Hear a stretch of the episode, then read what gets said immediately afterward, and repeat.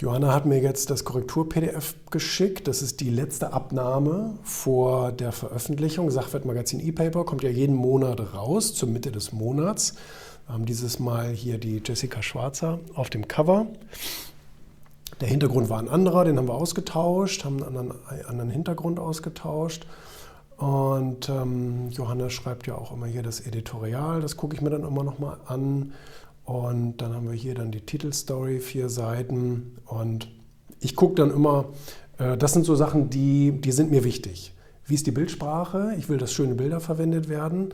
Ähm, wie sind die Headlines? Kann man die Headlines gut lesen? Wirken die gut und stark etc.? Grafiken ist immer schwierig, weil Grafiken immer irgendwie langweilig aussehen.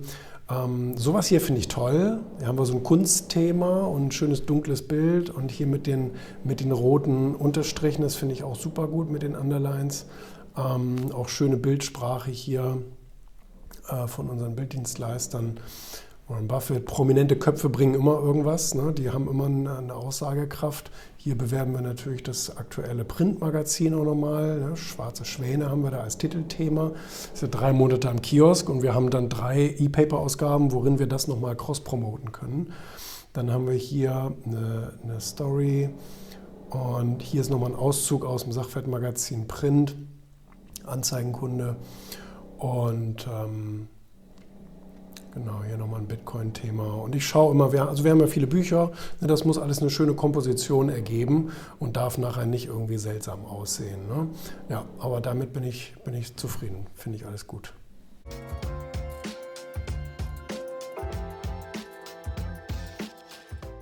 Ich wundere mich schon sehr die letzten Jahre über das allgemeine politische Versagen.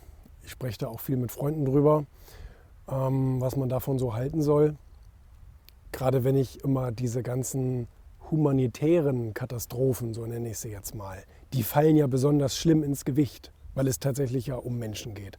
Und wenn ich mir dann sowas wie die Flugkatastrophe in Deutschland angucke, nicht nur, dass nicht gewarnt wurde und dass irgendwie alles verpennt wurde und irgendwie die ARD einen, irgendeinen Dokufilm über Eidechsen gezeigt hat oder was weiß ich, ähm, sondern auch das, was danach passiert ist, beziehungsweise was danach nicht passiert ist. Ne, dass sie eben den einfachsten, den Leuten ein Dach über den Kopf, warme Klamotten, was zu essen und so weiter, dass dann da private Haushalte aus Niedersachsen und Berlin ihre Autos packen mussten, damit die Leute da was zu fressen haben, ist natürlich, das ist unter aller Sau.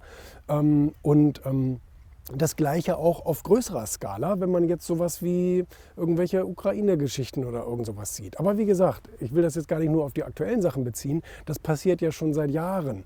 Dass, ähm, ich meine, wir als Staat, wir haben ja einen humanitären Hilfshaushalt, so nenne ich es jetzt mal, ist nicht der richtige Begriff, aber dass ein gewisser Teil der Steuergelder für Entwicklungshilfe, für humanitäre Katastrophen auf der Welt reserviert ist und dann da bitte auch hingeht.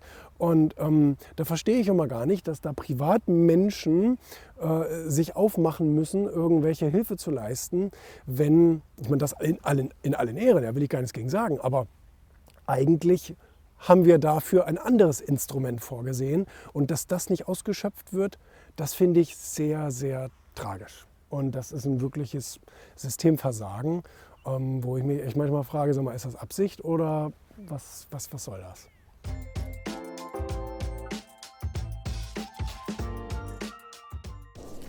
Zwei schöne Bücher habe ich zu Ende gelesen. Think Again von Adam Grant, die Kraft des flexiblen Denkens.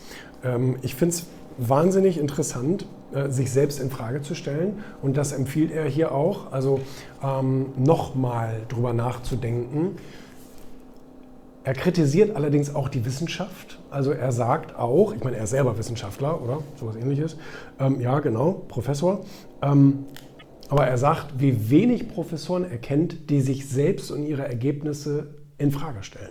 Sondern da ist wie so eine Mauer, die man entwickelt. Und wenn man einmal ein Ergebnis hat, dann will man irgendwie daran festhalten und nachher nicht als jemand dastehen, der sich geirrt hat.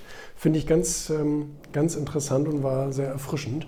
Und dann hier eines meiner Lieblingsbücher zum, zum Thema ähm, Weltökonomie, wenn man so will, von Johann Norberg, Open, die Geschichte des menschlichen Fortschritts. Und ist er auch Professor? Nee, ist er, Nee, ist er nicht. Ähm, Und er schreibt darüber, wie sehr die Welt davon profitiert hat in den letzten Jahrhunderten, wenn sie offene Grenzen hatte, offenes Denken, eine offene Wirtschaft, ja, also so wenig so wenig Eingriffe wie möglich. Also das heißt, ja, er spricht sich sehr für Kapitalismus aus und eben dann für eine offene Marktwirtschaft und so wenig soziale Einflüsse wie möglich, so wenig ähm, gesetzgeberische, so wenig protektionistische ähm, äh, Dings. Äh, Maßnahmen. Und er schreibt zum Beispiel über China, dass China ähm, vor einigen Jahrhunderten schon eine immense Offenheit hatte und dann aber wieder zurückgefallen und dadurch sehr erfolgreich gewesen ist und dann aber wieder zurückgefallen ist in dieses kommunistische Denken und dadurch dann wieder ähm, Hunger und Tod und Leid äh, gekommen ist. Und erst seitdem man wieder ein bisschen geöffnet hat, wurde es wieder besser. Und, ähm, und er schreibt natürlich dann eben aber auch über den eingeschlafenen Westen, wie, wie, wie überbürokratisiert das da teilweise zugeht und deswegen wir unsere, unser eigenes Wachstum abschneiden. So, ne? Also er, betreibt, er bezieht es nie nur auf Wirtschaft, sondern auch auf Bildung und ähm, überhaupt menschlichen Fortschritt, aber äh, Erfindung, Erfindergeist etc. pp. Ähm, aber auch ein sehr, sehr, also dick, beides sehr dicke Bücher, ne? das ist ja fast 500 Seiten, das muss man schon sagen, aber ähm, lohnt sich wirklich sehr.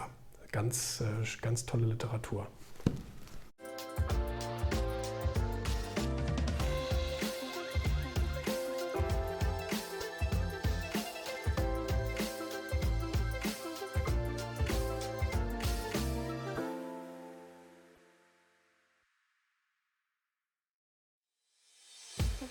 Okay.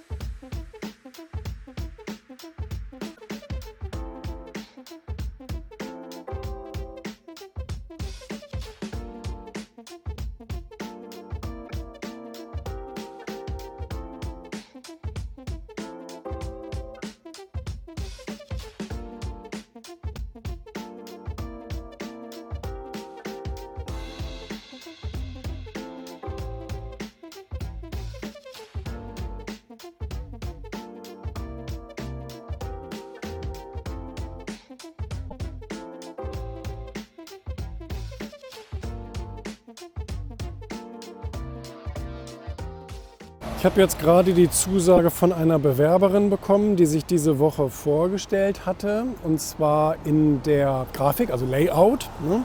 Ähm, ist auch Zeitschriftenlayouterin. Da finden wir nicht so viele, weil dieser Beruf ausstirbt. Alles wird heute gar nur noch als Online-Grafiken und Website-Grafiken und so weiter gemacht. Aber wir bauen halt immer noch Layouten, immer noch Zeitschriften. Und ähm, das lernen viele leider gar nicht mehr.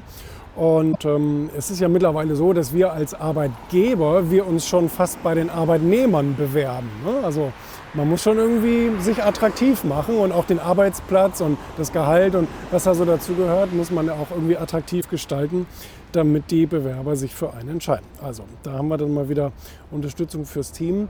Ähm, weil wir ja auch wachsen wollen. Und dann, wenn du an die Personaldecke sozusagen stößt, du kannst ja nicht mehr machen, als du Mitarbeiter hast. Das geht natürlich nicht. Und immer outsourcen geht auch nicht, weil outsourcen ist A teurer, verständlicherweise, logisch. Ähm, und, äh, und du hast halt das Know-how nicht in, im Haus. Das ist auch immer eine Problematik. Ne? Wir haben ja zum Beispiel auch Auszubildende, die sollen ja auch mal im Betrieb etwas lernen. Und wenn wir aber alles außerhalb des Betriebes machen, lernen die auch nichts. Ne? Also es macht schon Sinn, sich Knowledge und, und ähm, eben Kompetenz im eigenen Haus aufzubauen. Naja, da freue ich mich jetzt, ähm, dass wir da wieder jemand Neues gewonnen haben. Und ähm,